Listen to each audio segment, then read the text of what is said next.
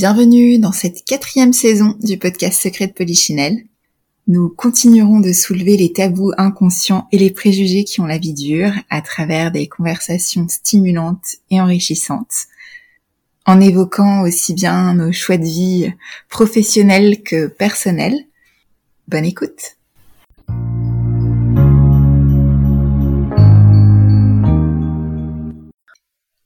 Bonjour Isabelle Bonjour Laetitia. Merci d'avoir accepté mon invitation à participer à ce nouvel épisode de Secret de Polichinelle. Merci à vous de me recevoir. Alors dans Secret de Polichinelle, on aime parler des, choix de vie, que ce soit pour des envies de changement euh, pro ou perso. Finalement, il existe de multiples options. Et euh, c'est vrai que dans ce cadre-là, et notamment dans le cadre professionnel, j'avais envie aujourd'hui de parler de la thématique du réseau. Parce que euh, finalement, alors moi-même, à titre personnel, je m'en faisais tout un monde plus jeune, en ayant l'impression de ne pas avoir forcément les codes. Et euh, finalement, euh, je me suis aussi rendu compte qu'il était clé aussi bien pour euh, être au fait d'opportunités, pour rencontrer de nouvelles personnes. et c'est vrai que j'ai eu la chance de vous rencontrer, de parler de cela avec vous. Et donc, ce que je vous propose tout de suite, c'est de vous présenter pour nos auditeurs, nous expliquer un petit peu quel est votre parcours et votre lien justement à ce à ce sujet du réseau. Alors, je m'appelle Isabelle Stemmer, donc j'ai 63 ans et je suis networking expert. J'ai l'habitude de définir ma mission comme, comment dirais-je, chercher à relier, à acculturer, à mettre en action pour aider euh, des personnes, voire des organisations à faire du réseau un précieux levier de leur quotidien. C'est le fruit de 35 années d'expérience d'animation de communauté euh, dans des univers assez différents. Est-ce que vous diriez que justement le réseau commence dès l'école finalement? Malheureusement, il, il commence jamais assez tôt. Et malheureusement, c'est une discipline qui n'est pas enseignée comme telle en France. Alors ça tend à évoluer que on me demande de plus en plus d'ailleurs d'intervenir sur des modules pour des bachelors, donc des bac plus 3 ou des bac plus 5, euh, quand on sent qu'il y a une vraie urgence, hein, c'est-à-dire les bachelors euh, sont euh, sur le point de chercher une alternance ou un stage, les masters sont sur le point de, de, chercher un travail, donc effectivement c'est là où ça commence à devenir important d'activer son réseau. Donc c'est là où il, il, convient à minima, j'ai envie de dire, d'apprendre à faire du réseau. Voilà.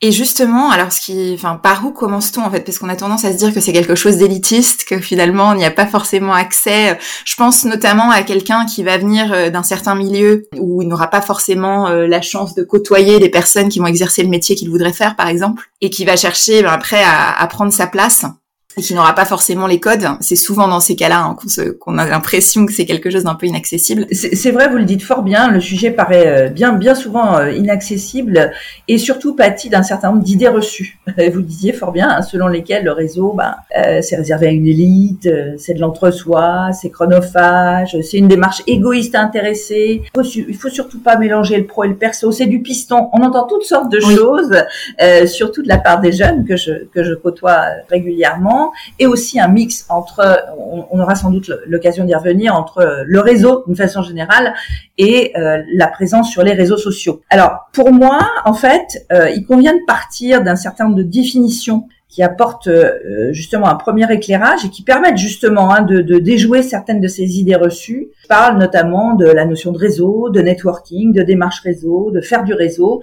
Tout ça, euh, généralement, ça fait l'objet d'un joyeux mélange, alors qu'en fait, il y a des définitions euh, très précises de ces différentes notions bah, qui permettent un petit peu de, de, de mieux comprendre comment ça se passe. Alors, si vous voulez, on va on va balayer ces définitions. Avec plaisir. bon, parfait. Alors, mon, mon, réseau à moi, finalement, euh, bah, de qui se compose-t-il donc? C'est tout simplement toutes les personnes avec lesquelles j'ai une tranche de vie en commun quelque lointaine qu'elle soit, hein, ça peut m'être arrivé quand j'étais toute petite, euh, ou bien euh, hier, et qu'elle soit personnelle ou professionnelle. Donc on commence déjà par tordre le cou à la première idée reçue hein, qui dit que le réseau c'est réservé à une élite parce que à moins euh, que euh, de ne vivre euh, reclus, on a tous croisé des gens depuis le début de nos vies a priori. Donc mon réseau à moi, c'est vraiment les personnes avec lesquelles j'ai une tranche de vie en commun et tout le monde est concerné. Ça c'est la première chose. Après, pour développer et entretenir ce réseau, eh ben, j'applique toutes sortes de techniques et je mets en œuvre des actions qui vont me permettre d'entrer en relation euh, finalement avec un grand nombre de personnes en partant de celles que je connais pour finalement progressivement constituer un cercle de plus en plus large et y faire circuler de la valeur. Quand je parle de faire circuler de la valeur, c'est quoi? C'est surtout pas euh, de la valeur financière. Hein. On parle pas de transactions financières. Là, on parle, euh, on parle de euh, partage de contacts, de partage d'informations, de partage de retour d'expérience. Voyez, c'est ça la valeur qu'on fait circuler dans le réseau. Et c'est ça finalement toutes ces techniques et ces actions qu'on met en œuvre hein, finalement pour entrer en relation avec un grand nombre de personnes qu'on appelle le networking ou en français euh, réseautage. Ça vient du Canada en fait. Hein. Oui. Le réseautage, c'est parti du Canada. Voilà. Alors après, la première question qui arrive, notamment pour les jeunes en tout cas, c'est de se dire oui, mais d'accord, mais moi je n'ai rien à apporter finalement, je, je n'ai pas encore d'expérience.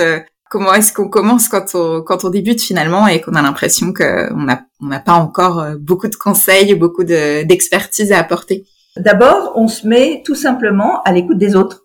Euh, et c'est la première chose à faire. En fait, euh, euh et on va déjouer euh, finalement la deuxième idée reçue. C'est une le, le, réseautage, c'est une démarche qui est empreinte de générosité. Donc, quand on est jeune et qu'on n'a pas d'expérience professionnelle ou pas de réseau a priori, on peut tout simplement se mettre au service des autres et se mettre à l'écoute des autres pour être en capacité, éventuellement, pas tout de suite, Hein, parce que le, réseau c'est du temps long hein, pour construire une relation euh, et établir euh, la confiance, euh, bah, ça prend du temps. Si on est le plus tôt possible à l'écoute des personnes que l'on rencontre et que finalement on, crée des opportunités pour eux parce qu'on sait justement ce dont ils ont besoin, c'est comme ça qu'il faut commencer. Si on, a priori on sent qu'on n'a rien apporté, mm eh bien si on a des choses à apporter, parce que euh, à un moment donné, euh, on va pouvoir encourager quelqu'un ou on, on, va pouvoir euh, le complimenter, ne serait-ce que ça, mais c'est une façon finalement de commencer à interagir avec les personnes que l'on rencontre et de créer une relation de confiance. C'est un petit peu compliqué effectivement de, de, de partir de cette notion euh, pour les jeunes parce que finalement, euh, oui, ils se disent bah, j'ai rien apporté, sachant que quand même, d'une façon générale, euh, bah, comme ils sont nés avec les réseaux sociaux, avec un certain nombre d'outils que les personnes un peu plus âgées ne maîtrisent pas nécessairement, bah, il y a toujours un, un moment où peut-être ils pourront apporter quelque chose, montrer la voie ou euh, en tout cas euh, expliquer comment fonctionne la technique à quelqu'un qui est, un peu plus ancien et qui finalement euh, pourra tirer parti de cette de cette explication. Donc donc il faut être aussi dans cette démarche quand on est jeune proactive. Oui, c'est ça. C'est encore une fois, c'est tout ça, ça s'installe dans la durée. C'est alors justement, je voulais rebondir sur cette notion de temps. Ce que vous disiez, c'est qu'il faut du temps. Euh, il y a peut-être aussi ce côté euh, impatient qu'on peut avoir euh, parfois dans une société où tout va de plus en plus vite. C'est vrai. C'est vrai, et on parfois on, on confond un petit peu. on investit dans le réseau en se disant ça va m'apporter quelque chose. Euh, oui, mais ça va pas m'apporter euh, quelque chose euh, immédiatement. Et donc, du coup, on considère que c'est chronophage. C'est d'autant plus chronophage que ça n'apporte pas quelque chose tout de suite. Donc en fait, je, je suis tout à fait d'accord avec vous. Hein, c'est compliqué mhm. alors qu'aujourd'hui on est dans l'ère de l'immédiateté. Oui. Mais au contraire, avec le, le, réseau et le networking, donc on est dans quelque chose qui va prendre du temps et en même temps il y a des opportunités qu'il faut saisir et très rapidement. Eh et, parfois aussi, grâce au réseau, vous pouvez gagner du temps. Parce que euh, si vous êtes recommandé par quelqu'un, par exemple euh, dans le cadre du pilotage de votre carrière, mhm. eh bien vous allez peut-être faire partie d'une shortlist. Et parce que vous êtes recommandé par quelqu'un, eh bien, vous allez passer devant tout le monde. Ou bien, euh, vous allez avoir un ou deux entretiens de moins à passer, non pas parce que vous êtes pistonné, attention, ça n'a rien à voir, hein, mais juste parce que on vous a recommandé au dernier moment, finalement, ce qui va faire la différence, c'est peut-être que euh, vous serez apprécié par telle ou telle personne qui pèse dans la décision. Mhm. Donc, donc oui, c'est vrai, c'est du temps long, mais en même temps, ça, ça fait gagner énormément de temps. Et ça peut, voilà, Alors, est-ce à dire qu'en fait, il faut euh, aussi, alors même une fois qu'on est installé dans sa carrière, consacrer du temps Ah. euh, Parce que là, je remarque, alors je sais pas si vous le remarquez également, une vraie différence entre quand même un public féminin et un public masculin. J'ai quand même souvent observé que les hommes euh, accordaient naturellement ce temps au réseau, euh, là où souvent, alors je généralise hein, bien sûr, mais j'ai souvent observé que les femmes dans les bureaux étaient voilà beaucoup plus, euh, alors peut-être très investies dans leur travail et pensaient que ça suffirait pour se faire euh, reconnaître ou voilà ou euh, Le fameux syndrome de la bonne élève. Exactement, exactement. Est-ce que vous le constatez, euh, vous qui euh, justement avez une expérience sur le secteur de, de plusieurs années, avez rencontré oui. toutes sortes de personnes, ouais. Alors, écoutez, de toute façon, les hommes font du réseau euh, depuis des décennies, que Oui. dis-je, depuis des siècles? Vous avez des, des, des, des, des clubs hein, qui ont euh, émergé depuis euh, pas, le 19e siècle. Et, et voilà, depuis la révolution industrielle, j'ai envie de dire, les hommes font du réseau et c'est euh, habituel. Pour les hommes, c'est normal, c'est culturel, c'est dans leur gène presque, c'est inscrit dans leur gène. Pour les femmes, ça date plutôt des années 2000, vous voyez, quand on a vu émerger les premiers euh, réseaux féminins comme euh, les réseaux des grandes écoles, par exemple, ben, on est dans les années 2000. Quoi, hein. Donc Oui. ça ça n'a que à peine deux décennies finalement. Ceci étant, les femmes sont d'excellentes élèves. C'est-à-dire qu'à partir du moment où elles ont compris tout ce que ça pouvait leur apporter, qu'elles soient d'ailleurs euh, salariées en entreprise ou qu'elles soient indépendantes ou qu'elles soient euh, entrepreneurs, eh bien, euh, elles y consacrent euh, du temps et elles apprennent à le faire. Et, et- et généralement, quand elles apprennent à le faire, elles mettent en application, elles cherchent à appliquer assez rapidement. Donc, euh, le tout, c'est effectivement de savoir sanctuariser euh, finalement quelques heures dans la semaine et de se dire, voilà, ce sont des rendez-vous que je prends avec moi-même pour créer, développer, entretenir mon réseau et, et- il faut s'y tenir. Donc à partir du moment où vous fixez finalement un créneau horaire dans votre agenda, dans votre emploi du temps hebdomadaire et que vous vous y tenez, euh, a priori, euh, ça fonctionne. Donc la clé, c'est vraiment aussi celle-là, déjà pour commencer, c'est de se fixer des créneaux dans son agenda, en fait. Mais vous, mais à partir du moment où vous euh, vous, vous fixez ces créneaux, euh, c'est comme un, un- un rendez-vous que vous prenez avec vous-même. hein. De la même façon, euh, moi je l'ai fait à une certaine époque. J'étais très très occupée.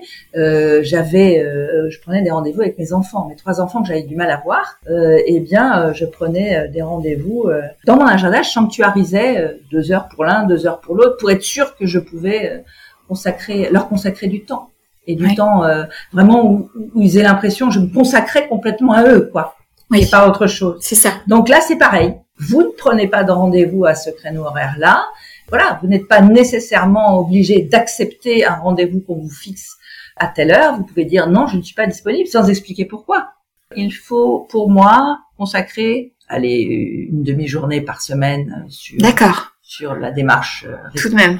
Ouais. Ouais, même. Mais mais ça ne veut pas vouloir dire que que c'est euh, euh, une demi-journée, euh, comment dirais-je, d'un seul tenant. Oui. Ça peut être, et, et ça doit être d'ailleurs, parce qu'il faut quand même euh, passer, allez, 20 à 30 minutes pour gérer ces interactions relationnelles dans une journée.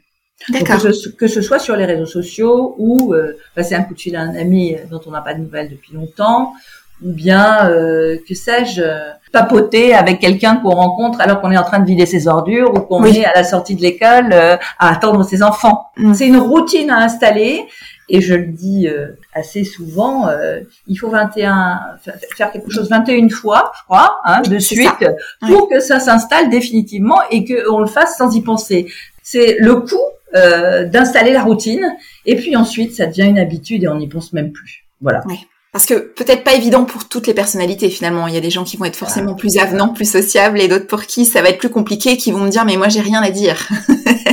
Ah ben non, je- euh, oui, justement, ça s'apprend. Euh, Oui. c'est, c'est là où effectivement euh, savoir pitcher ou en tout cas savoir euh, euh, entretenir euh, une discussion, un small talk, Un hein, small comme talk, on dit. Euh, c'est des choses qui s'apprennent. Et c'est vrai qu'alors je reviens sur le sujet euh, LinkedIn. Là aussi LinkedIn, alors comme vous le disiez, ça commence peut-être tout simplement par des interactions, parce que finalement, on voit un certain nombre de personnes qui, elles, vont poster des choses très longues, qui vont se dévoiler. Euh, et c'est vrai que tout le monde n'a pas forcément envie de se dévoiler comme ça euh, au grand public. Euh, Est-ce qu'il y a justement d'autres manières de réseauter sur LinkedIn qu'en affichant des posts de développement personnel ou des posts sur sa personne? Parce qu'on voit beaucoup ça en ce moment. Oui, c'est un sujet, comment dirais-je, est très très souvent évoqué en ce moment, le fameux storytelling. Jusqu'où oui jusqu'où peut-on aller pour euh, étaler sa vie au grand jour et puis euh, est-ce qu'on peut faire une histoire finalement de tout et de rien euh? Personnellement, je trouve que ça a ses limites. Je pense qu'il faut déjà être sûr sûr de son de sa ligne éditoriale. Voilà. Mhm.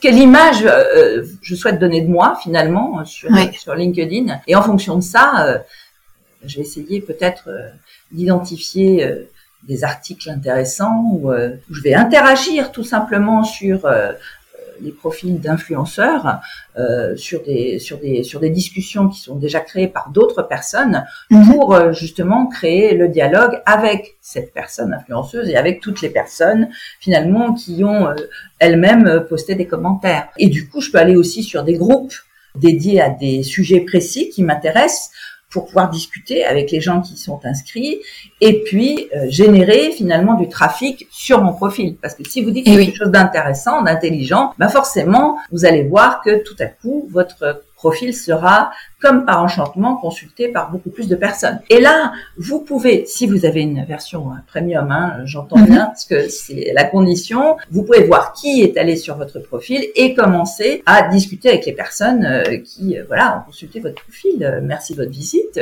Qu'est-ce qui vous a intéressé ou comment est-ce que je peux vous aider, tout simplement? Qu'est-ce qui a justifié votre sympathique visite sur mon profil?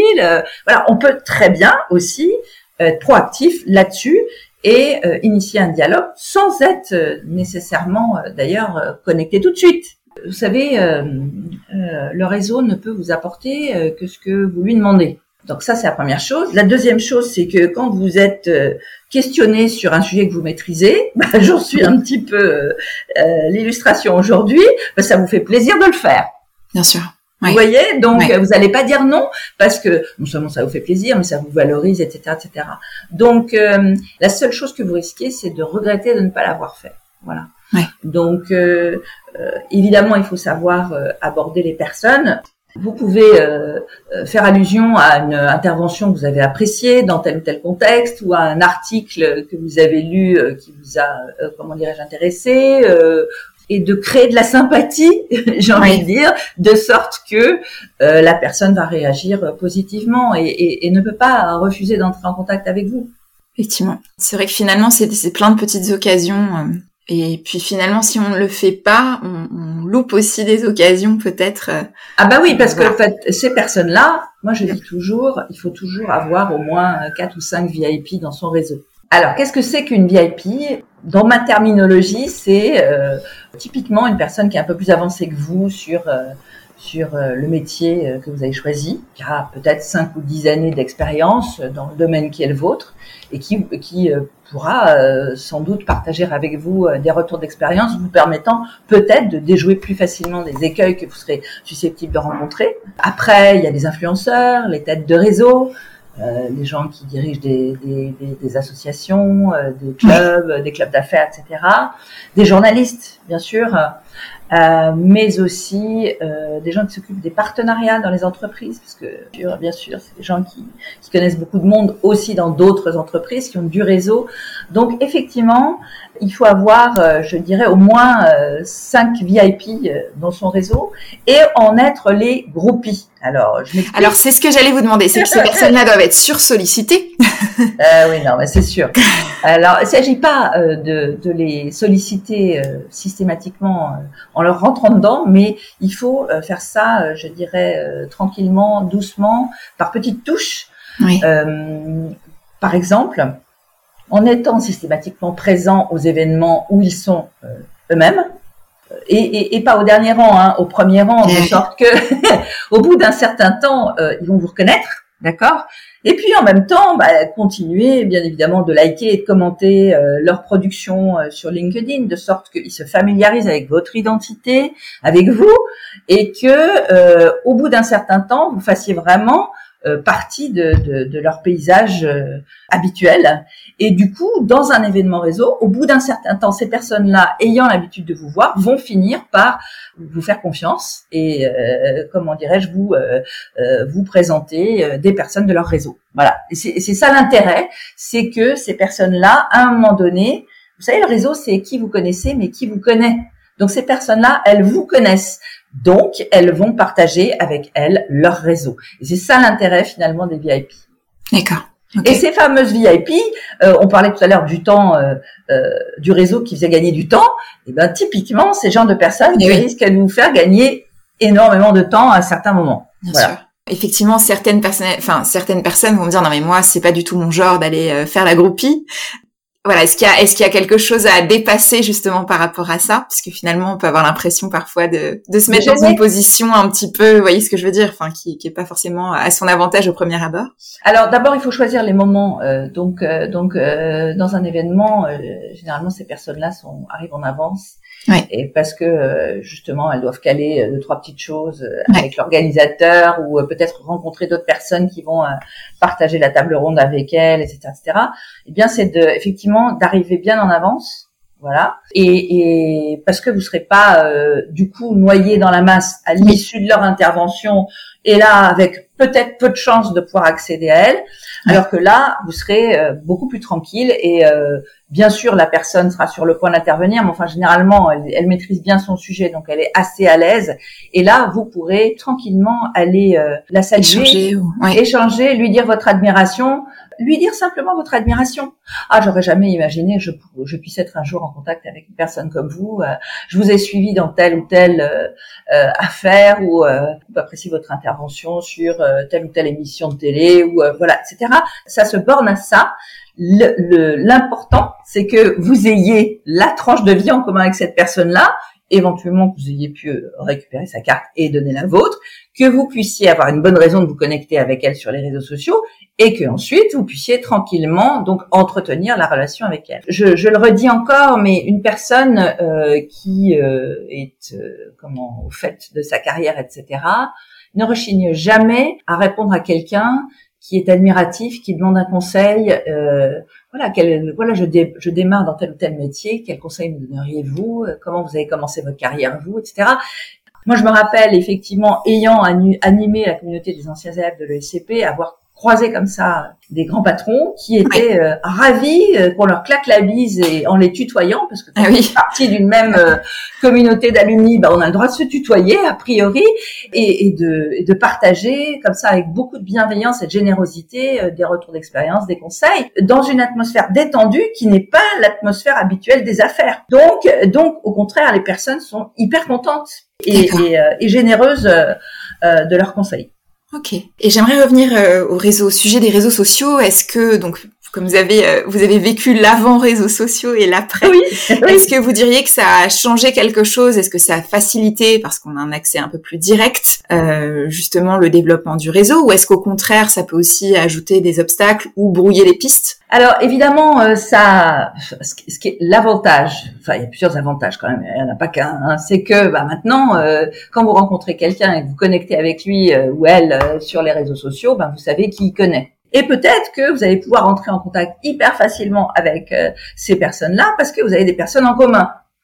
Et ça sera finalement, c'est aussi euh, très pratique ces réseaux sociaux pour des personnes euh, introverti. Euh, si vous y êtes relativement régulièrement, euh, c'est une façon aussi de dire ce que vous faites, euh, où vous en êtes, quelle, à quelle activité vous avez, à quel événement vous avez participé, etc., etc. Vous voyez donc quelque part quand vous suivez quelqu'un sur les réseaux sociaux et quand vous le rencontrez au bout d'un an dans la vraie vie, bah, vous avez quelque part l'impression de ne pas l'avoir quitté, quoi, hein, parce que parce que vous avez suivi tout le long de l'année ce qu'il avait fait. Après, euh, les inconvénients, c'est qu'effectivement, euh, surtout euh, les dernières années, on essaye de vous vendre tout et n'importe quoi, c'est-à-dire qu'on confond pas mal le commercial et le réseautage. C'est vrai. D'accord? Le réseautage, c'est vraiment un levier du développement commercial comme un autre, mais c'est pas, on, on, ne confond pas les deux. Je le disais tout à l'heure, hein, dans le réseautage, il n'y a pas de transaction financière. Donc, donc on essaye de vous vendre des choses dont vous n'avez pas besoin donc c'est quand même assez casse-pied. C'est vrai. Et puis effectivement, euh, c'est parfois un peu la facilité, c'est-à-dire qu'on décolle pas le derrière de sa chaise, derrière son écran. Il faut pas oublier qu'il y a des choses qui se passent dans la vraie vie, euh, des interactions, je dirais, de, de, personne à personne, à travers euh, la gestuelle, à travers le regard, les mains, des choses qui passent et qui ne passent pas derrière un écran de la même façon. C'est vrai. Est-ce que, alors je sais pas, bon, bien sûr, vous êtes principalement sur le marché français. D'un point de vue culturel, je sais pas si vous l'avez expérimenté cette pratique du réseau dans d'autres pays ou avec d'autres cultures. Est-ce qu'il y a une spécificité française oui. Euh, Alors oui, oui, oui. Alors d'abord, euh, outre-Atlantique, bon, euh, toutes ces, comment dirais-je, disciplines, enfin ces compétences, on va dire, sont activées dès le plus jeune âge. Hein. C'est ça. on apprend à parler en public, on apprend à pitcher, on apprend pourquoi pas à faire un PowerPoint et à le présenter en public. Donc, mhm. donc du coup, ça devient culturel. Alors que chez nous, on est sous le joug, en plus de notre mm. Fameuse éducation judéo-chrétienne. Hein. C'est-à-dire que faut pas demander parce que si on demande de l'aide, ça veut dire que quelque part, quelque part, on est en situation de faiblesse. Et ensuite, euh, si quelqu'un vous aide, vous allez être obligé de rendre. Vous vous rendez compte? Vous allez être obligé de rendre l'ascenseur. Et on remarque euh, cette méfiance des gens au départ quand ils ne vous connaissent pas. Alors moi, c'est vrai que j'ai passé six ans dans des pays anglophones. Et ça m'a vraiment marqué. Enfin, j'ai toujours eu plus de mal ici à faire du réseau, hein, parce que je, enfin voilà, avec certaines personnes, parce que ah je sens cette méfiance euh, qu'il faut arriver à dépasser. Enfin, cette glace à briser que je n'ai pas du tout connue euh, en Irlande, en Australie, aux États-Unis, où effectivement les gens n'ont aucun problème à parler d'eux-mêmes et à rendre service. Et à, ouais, c'est beaucoup plus naturel. C'est beaucoup plus naturel, et alors que alors que chez nous, oui, vous êtes systématiquement dans le jugement. Vous êtes, euh, voilà. Ça aussi, une des finalités du réseau. Hein, et oui grandir à travers euh, bah, l'expérience des autres et en même temps accéder finalement à des façons de penser différentes qui, appliquées à euh, la problématique que vous avez là en ce moment vous, euh, ben, vont vous permettre de réfléchir autrement et peut-être de trouver des solutions à une problématique euh, sur laquelle bah, vous n'en aviez pas pour l'instant. Justement, si on devait donner trois, quatre clés ou astuces avec lesquelles repartir pour ce réseau. Est-ce qu'il y a d'autres points que vous voyez comme euh, essentiels, importants à avoir en tête pour débuter? Alors pour débuter, d'abord, je dirais qu'il faut être très très clair sur son positionnement, sur ses objectifs. Hein donc ça c'est hyper important et bien souvent on fait du réseau sans savoir pourquoi. Et donc du coup, on va aller à la pêche, à des informations, à des contacts, etc. Et puis on ne sait pas très bien finalement quoi en faire. Ben, c'est peut-être parce que on n'était pas au bon endroit, on n'a pas frappé à la bonne porte, on n'était pas au bon événement et puis on n'est pas affilié au bon réseau voyez? Donc voilà, c'est hyper important d'être clair euh, comment euh, sur son positionnement, positionnement, ses objectifs, d'installer des routines parce qu'une fois qu'on l'a fait 21, 21 fois, on y pense naturellement. Donc, par exemple, quand on croise quelqu'un dans l'escalier euh, euh chez soi, euh, lui dire bonjour et, s'arrêter une ou deux minutes, ou quand on est à la sortie de l'école, le faire aussi, ou quand on promène, promène son chien le soir et qu'on rencontre toujours les mêmes personnes, le faire aussi, ou quand on est assis à côté de quelqu'un dans le train, dans l'avion, etc., entamer la conversation. Vous voyez, c'est des petites choses comme ça systématiques à faire. Passer 20 à 30 minutes par jour à ces interactions relationnelles quelle qu'elle soit. Donc pendant le, trajet en métro, liker, commenter, euh, éventuellement partager, euh, euh, et puis aussi ne pas oublier de temps en temps de passer un coup de fil à quelqu'un dont on n'a pas de nouvelles depuis longtemps. Alors avoir un profil LinkedIn qui soit aussi complet que possible, oui. un, profil qui soit en plus vraiment le reflet de qui vous êtes et qui que vous animez relativement régulièrement et qui vous permet finalement d'informer votre réseau sur les sujets qui vous intéressent et de développer aussi votre réseau hein, en fonction de votre objectif. Donc avoir un profil LinkedIn complet et animé régulièrement. Ensuite, être perçu comme un connecteur, c'est-à-dire que quand vous connectez des gens qui se connaissent pas, euh, vous pouvez vous dire tiens, je, je, je mettrais bien en relation euh, ces deux personnes de, de mon réseau euh, qui a priori euh, ne se connaissent pas si cette effectivement connexion se passe bien et débouche sur quelque chose, vous êtes perçu comme un connecteur. Et donc on va régulièrement faire appel à vous. Ah bah tiens, euh, il y a, euh, je suis dans telle ou telle situation. Euh, tu connais pas quelqu'un qui pourrait, etc. Connecter des gens qui ne se connaissent pas entre eux, être perçu comme un connecteur, c'est très bien pour comment dirais-je entretenir et développer son réseau. Et puis, je le redis, fréquenter des cercles différents de ceux auxquels vous êtes naturellement reliés. parce que euh, vous allez avoir, euh, comment dirais-je, vous allez fréquenter des gens euh, que vous n'auriez pas nécessairement rencontrés et qui vont vous aider à penser différemment. Et, et, et, surtout, surtout, surtout, euh, moi je dis toujours, si je sors, je m'en sors. Donc il faut sortir de chez soi. Sortir de chez soi, c'est-à-dire, euh, mais ça peut être virtuellement aussi. Hein. Oui, on, bien sûr. Peut, on peut participer à des événements euh, online, mais il faut vraiment euh, se, se, se, voilà, se donner des petits coups de pied derrière de temps en temps, surtout si on est introverti, pour aller euh, vers l'autre. Merci. Alors justement, si on n'a pas les clés, qu'on sent qu'on a besoin de d'un petit coup de pouce, vous disiez que ça peut s'apprendre aussi. Absolument. Alors, est-ce que vous avez, on va parler aussi de, de, du programme que vous proposez. Est-ce qu'il y a aussi peut-être des lectures qui peuvent être intéressantes? Pour ceux qui aiment aborder le, les sujets sous le prisme des lectures Ah oui, alors effectivement, euh, je vais vous parler d'un livre que j'ai coécrit avec euh, ma complice Pascal Joly qui s'appelle Tu te lèves et tu décides de développer euh, ton réseau, car faire du réseau, c'est tout sauf de l'impro. C'est un livre qui a été publié aux éditions Corps et âme en juillet 2017, donc euh, ça fait déjà maintenant cinq ans, oui. qui euh, bah, vous permet finalement euh, d'acquérir les bases. Hein, c'est vraiment euh, comment comment le béaba du réseau pour les nuls. Alors c'est fait d'une façon intéressante à mon avis. c'est que c'est comme un cahier de vacances. Vous avez ah oui. neuf chapitres avec un sujet qui est traité et à la fin de chaque chapitre, vous avez euh, cinq ou six questions qui vous sont posées et qui vous permettent finalement euh, bah de, de, de, faire un retour sur votre propre situation. Et donc en termes de, de formation, vous disiez alors Alors effectivement, moi je, j'ai créé un, un, programme qui s'appelle Le Trait d'Union by Isabelle Stemmer. C'est un programme pour apprendre à réseauter en pratiquant en six mois au sein d'un groupe de 10 à 12 personnes. Alors, euh, des, des, des, personnes qui ont des statuts, euh, justement, on en parlait tout à l'heure, différents. Ça peut être des salariés, ça peut être euh, des indépendants, ça peut être des entrepreneurs, donc avec des objectifs différents, mais effectivement qui vont apprendre ensemble euh, à faire du réseau et qui vont mettre en application immédiatement ce qu'ils auront appris ensemble.